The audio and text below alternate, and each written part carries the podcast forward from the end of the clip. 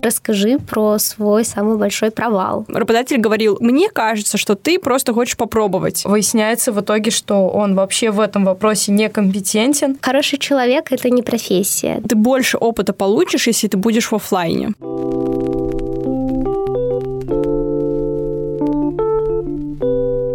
Привет, это подкаст «Как поступить». Вместе с гостями мы разбираем темы про поступление и учебу на департаменте медиа. Так что если ты часто задаешься вопросом, как поступить, и думаешь, что нет правильного решения, то оставайся с нами. Мы будем рады это обсудить. Это специальный выпуск. Мы пригласили студента, который имеет страхи и сомнения насчет работы, и операционного директора Гринтерна, который делится своим опытом. Сегодня мы поговорим о поиске работы.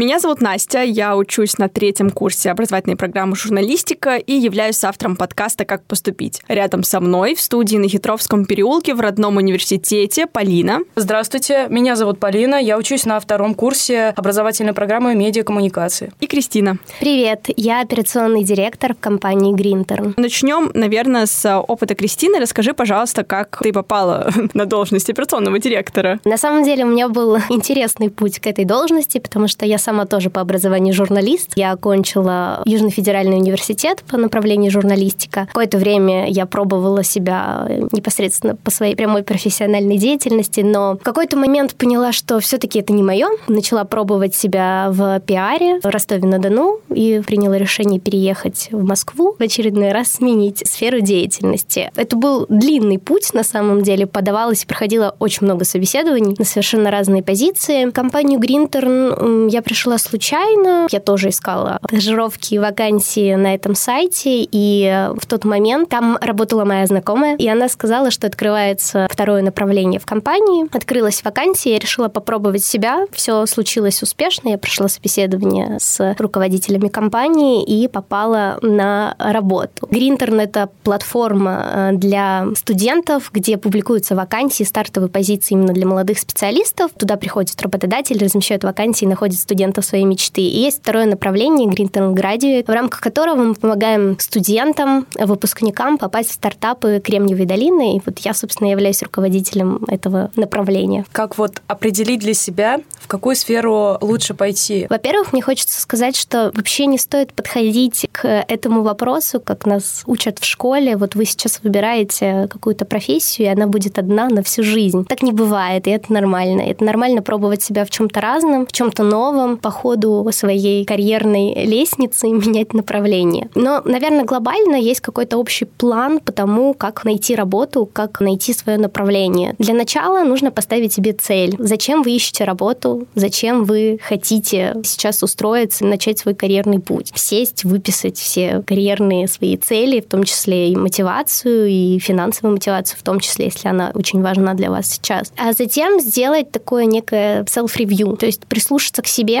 это сесть и проанализировать себя, выписать свои навыки, свои скиллы, все то, что вы умеете, все то, что, как вам кажется, вы делаете круто и хорошо, и распределить по степени важности, значимости, поставить себе оценки, где один — это делаю очень плохо, 10 — я в этом просто специалист. То есть у вас появляется такой некий список из ваших сильных сторон. В принципе, это то, с чем вы можете идти к работодателю. Нужно повторить то же самое со своими друзьями, коллегами, одногруппниками, преподавателями, если у вас был опыт работы бывшими коллегами, и попросить сделать то же самое, попросить их назвать, что они считают вас э, таким ключевым, важным, значимым. То есть это может быть как hard skills, вы очень классно делаете презентации, это ваша сильная сторона, так и soft skills, да, то есть вы супер ответственные, либо вы очень внимательны к деталям и замечаете каждую ошибку. Это важно. Вы на самом деле удивитесь, потому что те, кто проделывает это упражнение, говорят, что вот этого даже про себя вроде как и не думаешь, и не понимаешь, и не знаешь, а вот это на самом деле, да, я это умею, я делаю это классно. И тоже сделать некую сортировку, выписать то, что пересекается, то, что объединяет, продумать про себя, насколько, как вы это оцениваете, как свою сильную сторону. И у вас появится некий такой список актив того, кто вы есть. Рынок профессии меняется таким образом, что мы скорее не специалисты, мы работаем на каких-то проектах, скорее всего. То есть такая проектная деятельность, она может быть разная, она совмещает с собой как раз-таки очень много разных навыков, очень много разных компетенций. Вот это тот самый актив, который мы с вами определили путем этого списка. Я все равно уверена, что у каждого человека, который говорит, что я вообще не знаю, что хочу, есть все равно хотя бы какой-то вектор, потому что ну, не можешь ты хотеть и в медицину, и стать журналистом, да, совершенно какие-то разные штуки. Но поняв вот про себя какие-то ключевые свои истории, можно выходить на поиск работы, изучить вообще рынок и спрос от работодателей, чего они ищут, какие профессии есть, потому что профессии возникают, с каждым днем их становится все больше, они разные, и вы можете применить какие-то свои навыки и способности, которые даже там не супер распространены, а это будет, наоборот, вашим главным преимуществом. То есть изучить это, классная вакансия, мне это нравится, посмотреть, какие требования, какие навыки предъявляют работодатели к этой специальности, к этому направлению, выписать какие-то основополагающие истории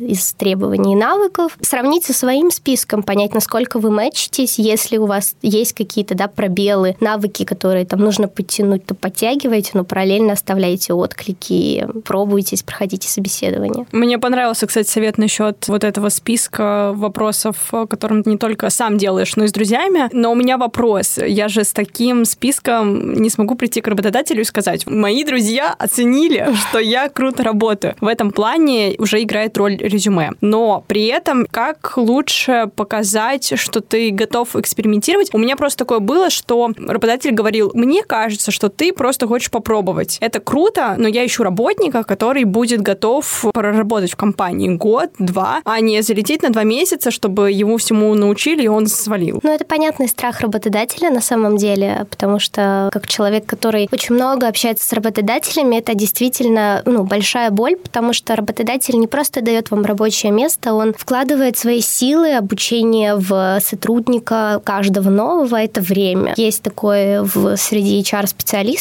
что каждый новый сотрудник — это минус какой-то там, сейчас не скажу точное число, процентов от рабочей эффективности, потому что помимо того, что новый сотрудник на 100% не может делать задачи, он еще отнимает время менеджера, который его онбордит. На самом деле, здесь вопрос, я, наверное, задам встречный, прежде чем ответить. А ты была готова отдать этой компании год или нет? Ну, ладно, буду честной, тогда я понимала, что для меня это новая сфера, и я, правда, хочу в ней попробовать себя, то есть у меня были предрасположенности, связанные с другими проектами, которые уже прошли, а с другой стороны, а как не попробовать себя тогда? Ваша неуверенность, и не ваша, ну, вообще любого человека, даже если это не junior -специалист, она считывается. Прежде чем пойти откликнуться, вы, наверное, должны вот ту самую цель поставить и понять, чего вы хотите. И никто за вас ее проговаривать, озвучивать и искать не будет. Как попробовать? Ну, это стажировки, это практики какие-то, если компании открывают. Я знаю, есть очень распространенная практика, особенно там в digital, креативной среде. Это просто, если есть классное агентство, куда вы хотите, то можно прям напрямую попросить попробовать. Вот я хочу, есть если ты готова да, к неоплачиваемой работе, попробовать пойти так, понравится, всегда можно, всегда там открываются какие-то позиции вакансии, быть ассистентом. В чем будут мои плюсы, если я сначала пойду на неоплачиваемую стажировку, а потом только на оплачиваемую работу? Вообще, любой опыт работы, я всегда всем говорю, что любой опыт за плечами не носить. Я считаю, что чем больше какого-то опыта, тем лучше. Вопрос, как выбрать между оплачиваемой и неоплачиваемой стажировкой, это скорее плюсы и минусы только для самого стажера. Да? То есть работодателю потом не очень интересно, получали вы деньги или это был ваш какой-то бесплатный опыт работы. Тут вопрос того, что вы получаете. Вы понимаете, э, что вот стажировка в классной компании, но она не оплачивается, но вы подкачаете необходимые вам профессиональные навыки. Это классная строчка в резюме. И если вам позволяет да, жизненные обстоятельства сейчас работать бесплатно, конечно, идите. Мне просто нравится сам формат стажировок и то, что студенты идут, потому что часто это какая-то там краткосрочная история, да, если вы это заранее оговариваете. Но это классная возможность получить этот опыт, с одной стороны. А с другой стороны, часто, если вы хорошо себя зарекомендуете, и вам понравилось, и вы понравились, это возможность продолжать строить свою карьеру вместе с компанией. Как понять, что больше работать бесплатно уже не стоит? Это внутреннее ощущение. То есть, если ты каждый раз меняешь сферу деятельности, и каждый раз это вообще кардинально что-то другое, и у тебя нет вообще никакого опыта работы, и рядом не стояло, то, наверное, да, на коммерческую основу сложнее будет попасть. А если у тебя есть уже опыт работы, то очень много позиций, оплачиваемых ассистентами, джуниор, какими-то начинающими специалистами, оплачиваются они совершенно спокойно, можно претендовать на это. Понятно, что это не будет заоблачные цифры, но тем не менее. А насколько работодатель обращает внимание, когда твое резюме состоит абсолютно из разных проектов? Он же видит, по сути, что тебе интересно разное, что ты пробуешь себя в разном, но с другой стороны, для него же это не перспективно, тогда это будет скорее минус. Здесь, наверное, в целом можно и хочется поговорить про резюме как таковое, потому что я советую всем иметь несколько резюме, когда вы входите в этот процесс поиска работы, не отправлять одно и то же резюме на разные вакансии, на разные специальности. Лучше тратить время и адаптировать его по возможности под каждую специальность или хотя бы под отрасль и сферу деятельности. Не нужно перегружать резюме лишними деталями. Нужно отображать в резюме то, что непосредственно вы можете задействовать, и то, что показывает работодателю, что вы соответствуете его требованиям и его ожиданиям. Совершенно не нужно писать прям абсолютно все. Как я уже говорила, очень мне нравится мысль про то, что сейчас на самом деле мы все работаем над проектами, и про один и тот же проект можно рассказать совершенно с разных углов, в зависимости от того, что от вас ждет работодатель на той или иной вакансии. Писать нужно релевантные, потому что громоздкие резюме, где ваш опыт рождения со школьных лет, он не нужен. Нужно писать только то, что соответствует этой вакансии. Суммируя, нужно адаптировать и рассказывать в резюме под каждую вакансию вот конкретный опыт ваш, который подходит. Я согласна, потому что мне понравилась мысль про проект, который можно с разных сторон показать, потому что, допустим, те же самые интервью — это коммуникация с людьми, это общение, и даже для того же самого проекта это можно развернуть в нужном фокусе, так что это круто.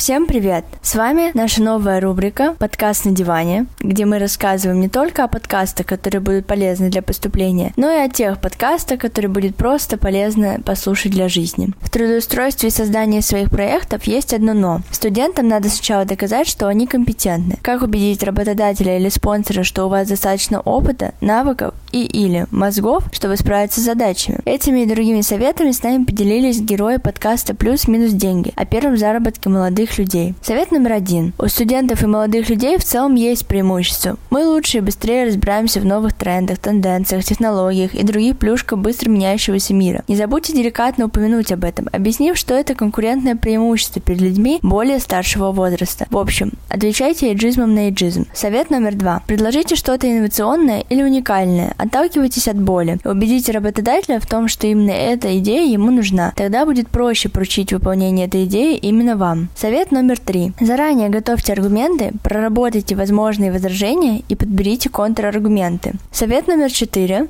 Говорите о том, что учились у экспертов или сотрудничали с экспертами. Не бойтесь привлечь в свою команду настоящих профессионалов. Совет номер пять. Держитесь уверенно, покажите, что знаете, о чем говорите, и уверены в своих навыках и компетенциях. А если вы понимаете, что их недостаточно, дайте понять, что готовы учиться и тренироваться столько, сколько потребуется для совершенствования этих навыков. Совет номер шесть, наш финальный. Добейтесь попытки, продемонстрируйте свою компетентность на практике, попросите пробный период на работе, сделайте пилот проекта. В поле сможете показать себя во всей красе. Удачи!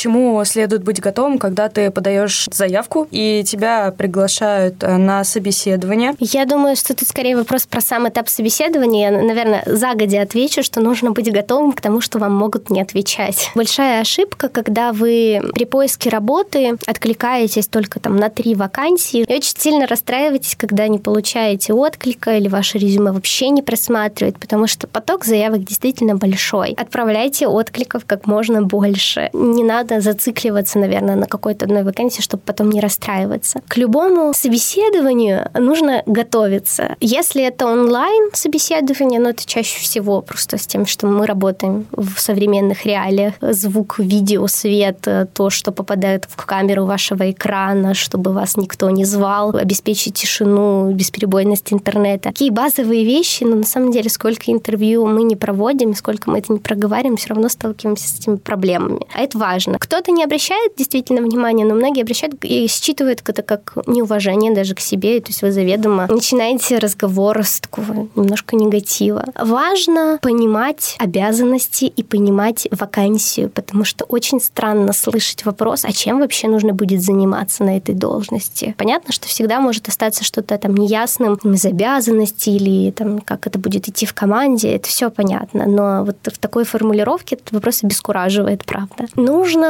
подготовиться и узнать про компанию, если это стартап, особенно про миссию, про основателей. Но мне кажется, это важно вообще и для любой компании. Может, вас это и не спросит, если вы будете собеседоваться, да, не с прямым руководителем, а с HR. Но когда вы приходите на собеседование и ничего не знаете про компанию, это тоже очень большой минус. То есть почитайте, посмотрите. Мне кажется, сейчас тенденция стремится к тому, что все хотят работать только в компании, которая нравится, ценности, которые вы разделяете, ну и, соответственно, ищут таких же людей. Важно, наверное, быть готовым ответить на вопрос «расскажите о себе». Чаще всего с него и начинают. Понятно, что ваше резюме лежит на столе у рекрутера, но все равно хочется короткий пич, он очень показательный на самом деле, что человек рассказывает, как он себе презентует. Говорить, наверное, стоит вообще в принципе всю речь. Весь этап подачи заявки, резюме, собеседования несет одну простую цель. У работодателя есть некие потребности, и любое ваше взаимодействие с рекрутером, с работодателем — это демонстрация того, как вы эти потребности можете закрыть. Поэтому рассказывайте себе о релевантном опыте, релевантных проектах, показывайте, почему вы классный специалист и можете быть успешным на этой позиции.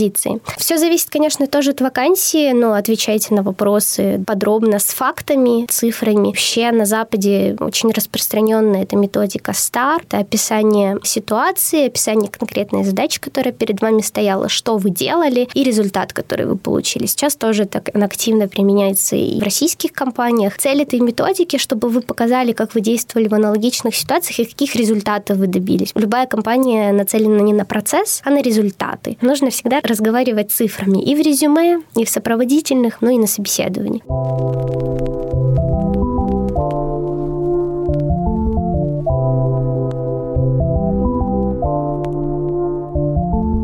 Рамках рубрики я задаю один и тот же вопрос. Хотел сказать и абитуриенту, и студенту, но у нас сегодня другой случай. В общем, у меня есть вопрос насчет твоего первого опыта работы. Даже если это была студенческая организация, студенческий проект, как ты к нему относишься? И что это было? Первой своей работы я могу назвать организацию фестиваля музыкального, который мы организовали с моим знакомым. Был музыкальный фестиваль рок-музыки, который мы сделали в культурном центре. Я там была фотографом, еще я там была была немножко даже продюсером. Это действительно меня зажгло. Я после этого стала концертным фотографом, стала чаще ходить на мероприятия, их снимать. Этот опыт э, действительно помог мне самоопределиться, помог мне, что ли, ну, с какой-то сферой деятельности определиться, потому что именно тогда, как я считаю, что началась моя точка отсчета, когда я себя разделила, как была раньше Полина, как бы фотограф-любитель, а потом уже стала Полина фотограф-профессионал, которая работает уже в сфере концертной съемки. Спасибо большое. Mm-hmm. Надеюсь, что у тебя получится и дальше в этом развиваться. Если тебе это будет нравиться, то это тоже очень круто. Теперь со мной в студии Кристина, и у меня для тебя только один вопрос. Расскажи про твой первый опыт работы. О, я начала пробовать себя со второго курса в качестве журналиста, бегала по редакциям, пыталась что-то бесплатно писала, за что-то деньги получала. То есть это не было, как э, я должна отписать энное количество текстов в неделю или в месяц. То есть нам давали задания, понимая, что мы студенты. Но я могу назвать это работой, потому что я ходила на мероприятия, писала какие-то репортажи, какие-то заметки, какие-то тексты. А именно так, что я, не знаю, подписала договор, и у меня были четкие обязательства. На самом деле, когда я попробовала себя в журналистике, я поняла, что все-таки это не мое. Я поняла, что я не знаю, чем я хочу заниматься, но мне очень хотелось работать с точки зрения, наверное, какой-то финансовой свободы. Я пошла работать официанткой в кафе, кондитерскую, да. Ну, то есть я такая на третьем курсе, нет, я больше пока писать не хочу, образование я закончу. И это на самом деле классный опыт, я его всегда всем рассказываю, когда мне на собеседованиях начинают говорить или как-то стесняться какого-то опыта. Я вообще не за это. Я считаю, что любой опыт классный и положительный, и я попала в совершенно замечательный довольно маленькую кондитерскую, кофейню. Я получила там колоссальный опыт с точки зрения коммуникации людьми, узнавания людей. Это была частная кондитерская со всей частной рецептурой, то есть я познакомилась с людьми, влюбленными в свое дело по-настоящему. Это такое редкое на самом деле явление, когда ты приходишь на работу и понимаешь, что тут не просто там процесс зарабатывания денег, а люди искренне любят то, что они делают, любят людей, с которыми они общаются, получают определенное удовольствие. Очень прокачала навыки коммуникации, познакомилась с потрясающими людьми, с некоторыми из э, создателями этого заведения до сих пор в очень хороших отношениях, и мы общаемся. Окунувшись в процесс работы, это достаточно понятные да, какие-то обязанности, я поняла, что мне очень нравится философия и отношение к еде, совершенно другое, я никогда такого больше не встречала. И до сих пор этим восхищаюсь, и поняла, что они не особо как-то ведут свои социальные сети. И я сказала, а мне вообще-то очень интересно. Я пишу, я пишущий человек. Совершенно замечательный подход, когда сказали, ну хочешь, делай. Я начала делать, начала писать тексты. Мне разрешали писать не вот эти тексты стандартного ресторана. Вот у нас такая акция, мы такие классные, а мы такие замечательные. Я же очень много общалась с людьми, я начала писать про людей, про гостей, про истории, про то, что происходит за. А я организовала день рождения, кафе. То есть я приобрела там на самом деле навыки, которые мне позволили потом пойти после окончания университета. Я понимала, что я хочу в другой да, стезе развиваться. Этот путь привел меня к тому, что там следующей моей ступенью был пиар.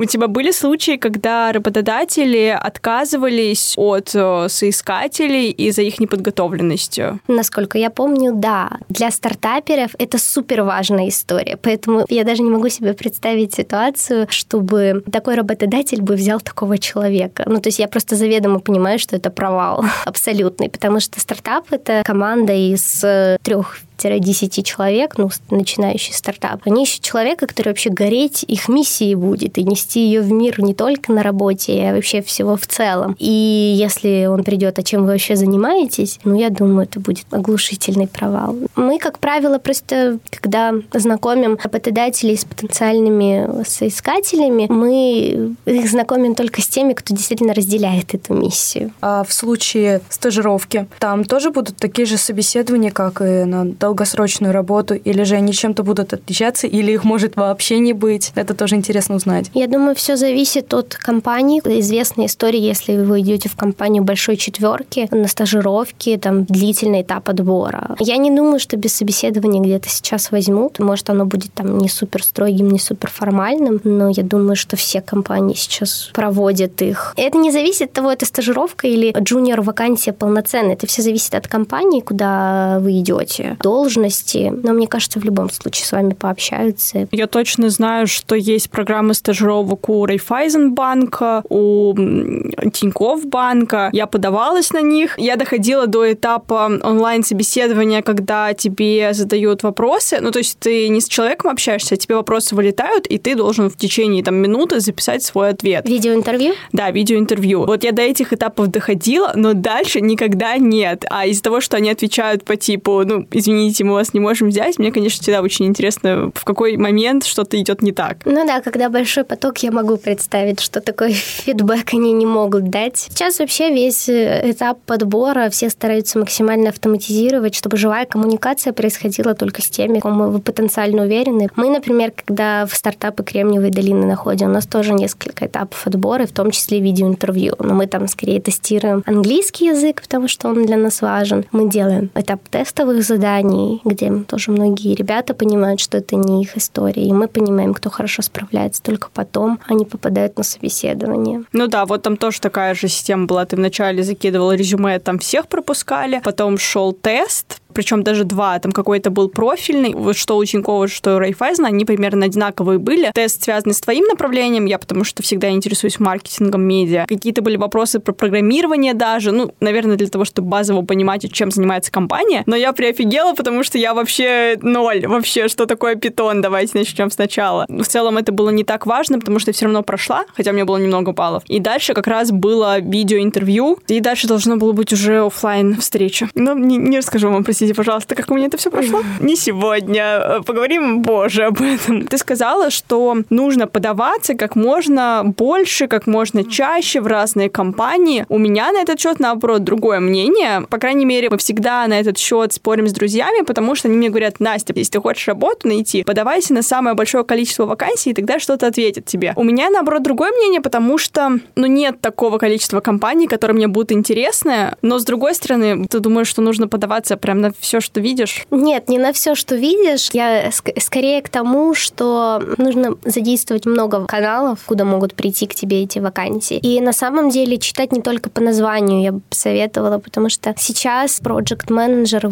в двух разных компаниях, ты читаешь описание, mm-hmm. это вообще две разные профессии, как будто бы. Действительно стоит подаваться только на то, что тебе откликается, и на то, что ты действительно можешь ответить на вопрос, почему вы сюда пришли и почему вы это сможете делать. Здесь, наверное, если вакансий мало, дам совет один расширить воронку вхождения этих вакансий и читать смежные, повторюсь, потому что в разных компаниях под разными названиями скрываются удивительные требования и, и, и задачи. И это может на самом деле удивить. Бывали ли, например, такие случаи на вашей практике, когда человек приходил, и он неправильно оценивал свои возможности, говорил, там, допустим, что вот он такой крутой успешный, работал вот э, на определенной должности, там, в определенном проекте, но когда ты начинаешь проверять это на практике, когда ты уже берешь на работу, то выясняется в итоге, что он вообще в этом вопросе некомпетентен. То, какую должность человек занимал, это вообще на самом деле не очень релевантно. Релевантно, что он делал и каких результатов он достигнул. Нужно всегда мыслить и смотреть цифрами. Если он там был проект-менеджером, но ни один проект не был завершен успешно, да, и он не может показать и подтвердить ничего, то это и вы не возьмут. А спрашивать, задавать такие вопросы будут. Многие компании в свои этапы отбора вводят тестовое задание как раз-таки с целью проверить, насколько человек может справляться. То есть что такое тестовое задание? Чаще всего это кусочек работы, с которой человек столкнется, когда он выйдет на работу. И оно очень показательно, потому что проверяет, как правило, такие ключевые навыки и требования к позиции, к должности. Если он хорошо справляется с этим, то как бы перспектива того, что он успешно будет справляться с этой работой, высока. Но если все-таки так случилось, то я думаю, что путь один, скорее всего,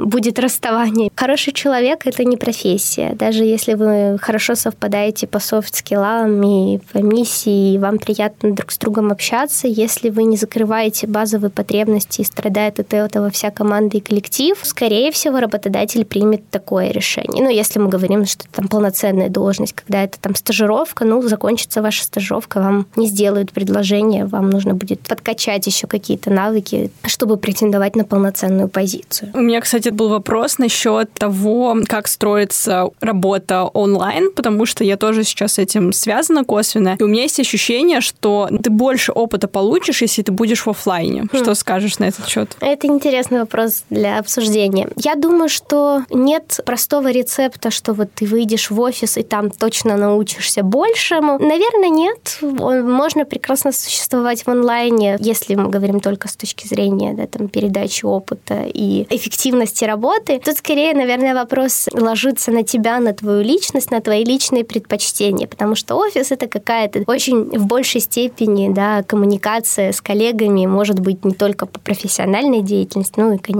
живое общение — это живое общение. После пандемии, я думаю, все понимаем, что есть в этом особая ценность, да, прийти, пообщаться, не знаю, на обед вместе сходить. Порой не хватает, наверное, вот именно такой простой коммуникации. Но мы нанимаем сотрудников, наша команда вся сама на удаленке, мы прекрасно можем и новых сотрудников онбордить, не находясь в офлайне, и передавать да, какие-то проекты, и вести их вполне успешно. Но прелесть офиса, конечно, есть. А как тебе самой комфортнее? Ты пробовала работать в офисе? Да. да? И как тебе самой вот э, по ощущениям? Я просто, на самом деле, для себя до конца и, и не поняла. У меня был немного и такой, и такой опыт. Не знаю, как лучше. Есть ощущение, что, наверное, вот такая гибридная форма, она самая приемлемая, когда ты можешь тусоваться и в офисе, а потом еще и дома сидеть, если хочешь. Наверное, да. Для меня бы, наверное, идеальная история была э, гибридного офиса. Недостаток общения, вот какого-то просто живого, который может быть не связан с рабочими проектами, он ощущается. Мы там встречаемся с коллегами, которые в Москве там периодически работаем вместе, либо просто видимся. Ценность живого человеческого общения никто не отменял. Есть задачи, которые сложнее выполнять в офисе, да, то есть если вы сидите на звонках, вы проводите интервью, комфортнее общаться, когда никто вокруг не шумит, не галдит, не отвлекает вас, да, ну, если у вас есть отдельный кабинет, то да. Но в open space, ну, мне всегда было сложно делать звонки. Когда ты ходишь на удаленку и в онлайн, с этим сталкиваются все, сложнее контролировать баланс между работой и личной жизнью. Когда ты выходишь из офиса, то мозг понимает, все, работа окончена, я иду домой, вот это мое пространство. А в онлайне ты очень часто, вот твое рабочее пространство, вот здесь ты читаешь на этом диване книгу, здесь ты спишь. Все зацикливается в одном пространстве, от этого психологически, ну, иногда бывает сложно. Есть люди, которым это очень легко дается, которые могут так себя контролировать и строить свой график супер четко по таймингу. Вот сегодня я здесь работаю, завтра я туда пойду. Если вы такой человек, то вам вообще удаленка будет только удовольствие приносить. И еще очень легко заработать на онлайне. Ну, а чего я еще тут полчасика посижу, а у тебя еще рабочие чатики никогда не выключаются. И тут просто себя контролировать сильнее нужно, а в офисе с этим проще. Вопрос насчет конструктора резюме. Насколько это актуально, особенно если мы говорим про медиапрофессии, про творческие специальности, где во многом нельзя вставить сухую информацию. Здесь нужны картинки, здесь нужны видосики и все такое. Но для этого же есть портфолио. И ты тогда считаешь, что нужно делать и резюме, и портфолио? Я считаю, что да. Представьте себя немножко на месте рекрутера. Вы открываете вакансию, на вас падает огромное количество резюме. В зависимости от того, как у вас выстроен процесс, вы просто открываете резюме, считываете основную информацию какую-то и принимаете решение. По сути, так оно и есть. Когда речь идет о каких-то медиа, дизайнеры, видеомейкеры, либо контент-мейкеры, копирайтеры, конечно, потом ты ищешь портфолио, где ты целенаправленно смотришь, что человек делал. Мне кажется, это должны быть отдельные вещи, отдельные истории. На мой вкус, в принципе, я думаю, мои коллеги со мной согласятся, что это должно быть резюме, но со ссылкой на портфолио. Как должно вообще выглядеть портфолио? То есть оно может быть в виде сайта, может быть на специальном сайте опубликовано для сайт-портфолио, или может быть это Google Диск, или может быть это аккаунт в соцсетях, например, если это фотограф, то это Инстаграм с его личными фотографиями и видео, которые он снимал. С точки зрения удобства, когда дизайнеры там присылают чаще всего там ссылки на платформы, где они делали, чтобы там можно было посмотреть чего как. Кто-то верстает сайт, правда, как удобно, ты переходишь с резюме, кликаешь на сайт, пролистываешь. Ну, Google Диск, наверное, менее удобно, потому что каждую папку нужно открыть, кликнуть, посмотреть. Вы должны ответить, удобно ли это будет смотреть, удобно или легко это читать, понимать. Ну а про соцсети просто чаще всего их отдельно даже просят. То есть если вы идете на ТикТок менеджеров, понятно, что работодатель хочет посмотреть ТикТок человека, ну, то есть это априори. А в целом социальные сети, они открываются, допустим, не на специалиста там по ТикТоку, по Инстаграму и так далее, а, допустим, если это вакансия проект менеджера насколько важен его образ в социальных сетях? Мне кажется, это тоже зависит от компании. Я встречалась с разными работодателями, работодателями абсолютно. Есть те, которые на любую вакансию спрашивали социальные сети. У некоторых была установка, что человек, который работает в медиа, должен быть априори блогером. Я с этим не очень согласна. Соцсети могут просматривать, наверное... На адекватность, давай Да, так. да, я пыталась как-то корректно это заменить, но, наверное, это действительно проверка на адекватность, то есть, что там ничего крамольного не будет. Мне просто не очень нравится тенденция оценивать, как человек ведет свою личную личную жизнь да, с привязкой к работе. Но опять же таки, если мы говорим про Кремниевую долину и про стартаперов Кремниевой долины, им будет, наверное, интересно ваш LinkedIn посмотреть. У нас просто нет такого аналога. В России он заблокирован, к сожалению. А у тебя есть страничка? Да, конечно. Хотела тоже добавить насчет социальных сетей. У меня вот была такая история, у меня подруга рассказывала, что ее взяли на работу чисто из-за ее хорошо оформленной страницы в социальной сети. То есть посмотрели, куда она ходит, на какие мероприятия, что она фотографирует, что она постит у себя. И подумали, что вот было бы неплохо, чтобы такой человек работал у них. Я тоже вот считаю, что очень важно проверять свои социальные сети, посты, делать интересные. Именно вот с этой сферой связано. А у меня, кстати, был кейс, когда я пришла на собеседование. В моей жизни их было не так много, но в этом, что я заметила, у меня есть просто аккаунт, сейчас будет смешно, но аккаунт компьютера, в котором я рассказываю о местах, где можно как раз посидеть с компьютером. Это всякие кофейни, библиотеки, циферки и так далее. Это полезно. И это полезно, да. И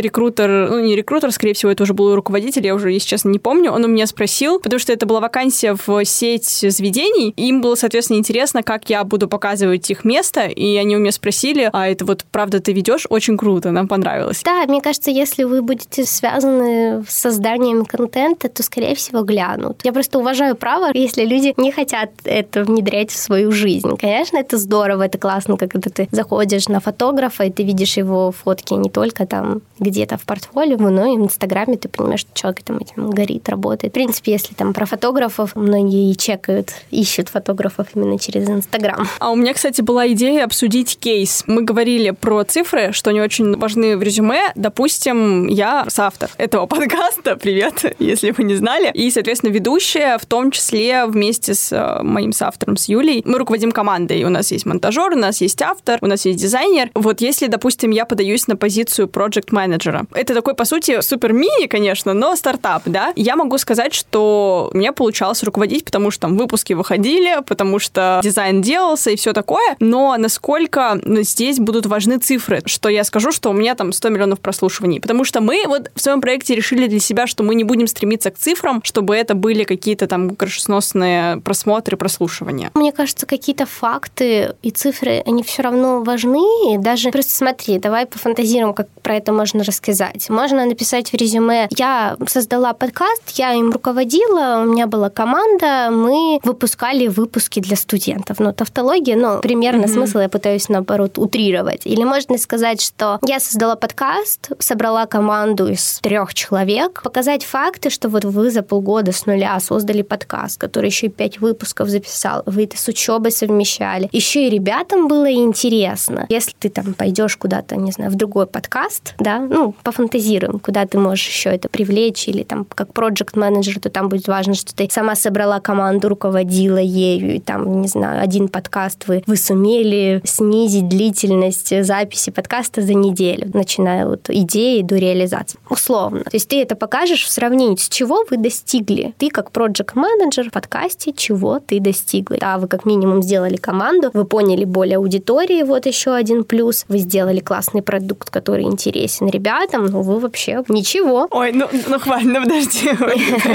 Окей, спасибо, я поняла. Я не подаюсь на позиции, которые full time, но если это даже part-time, я чаще всего должна упомянуть, что я студентка, что я не смогу, да, полный рабочий день. Вот как это приоритизировать лучше? Ты говорила как раз про приветствие. Привет, меня зовут Настя, да, я там пришла на вашу позицию. Мне сразу лучше признаться, что я учусь в вышке и все. Или лучше на последнее место, условно, там, я соавтор подкаста, я комьюнити-менеджер и так далее, и такая, ну и еще студентка. Нет, мне кажется, важно говорить, потому что это честность. Я не вижу смысла этом скрывать. Мне кажется, это важно проговорить э, для работодателя, если он не обратил на это внимание. То есть, если он рассчитывает, что ты будешь 24 на 7, ну, а у тебя пары, экзамены и диплом, но вы тут не мэчитесь. Зачем это тебе в первую очередь нужно? Я не вижу смысла скрывать. Может, у меня, конечно, профдеформация, мы очень много работаем со студентами, я вообще в этом ничего зазорного. Наоборот, это классно, когда студенты пытаются совмещать работу с учебой, честно об этом говорят. Вопрос о том, насколько можно переупаковать свой кейс,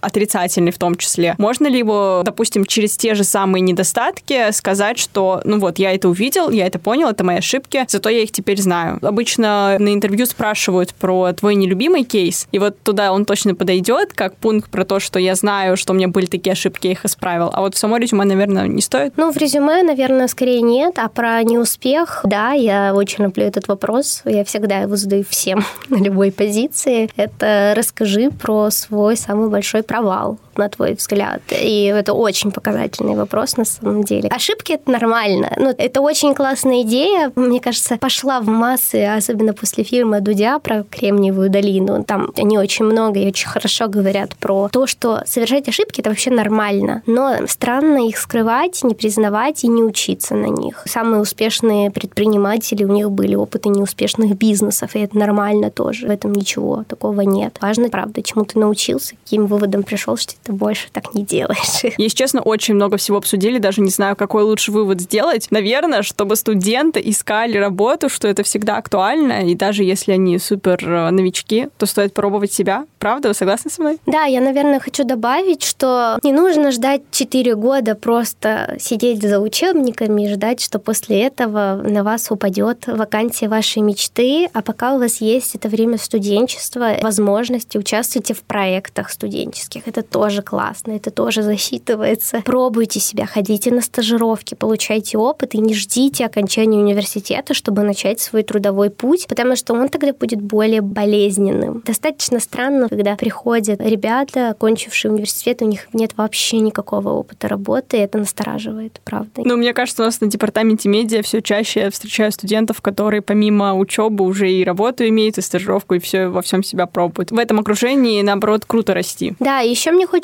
добавить про то, что не нужно себя загонять, и про то, что любой опыт — это классно. Я помню, общалась со своей коллегой, она рассказывала про опыт стажировок, он у нее был вообще в другой сфере деятельности, не вспомню про что. И мы с ней обсуждали, и она говорит, ну я научилась там вот этому, вот этому, вот этому. Как минимум я поняла, что это не мое. И это тоже классный инсайт на самом деле. Пока не попробуешь, ты не поймешь, что это или не то. Можно сколько угодно сидеть и говорить, я в восторге от этой профессии, мне все нравится учить, а потом выйти понять, что в жизни это вообще не то, это не нравится, не приносит удовольствия, и нужно опять перепридумывать себя. Вот, кстати, у меня сюда тоже есть замечание, у меня есть кейс, когда я после того, как закончила школу, хотела поступать на актерский. Я занималась с репетитором, которая готовила меня, собственно говоря, к вступительным испытаниям в театральные вузы. Просто в один прекрасный момент я к ней подошла и говорю, вот, я поняла, что я не хочу быть актрисой, можно я больше не буду с вами заниматься. Она говорит, боже, как хорошо, что ты поняла это сейчас. Так что нужно пробовать себя и не бояться этих экспериментов. Спасибо вам большое. Спасибо. Можно похлопать? Можно похлопать. Всем пока.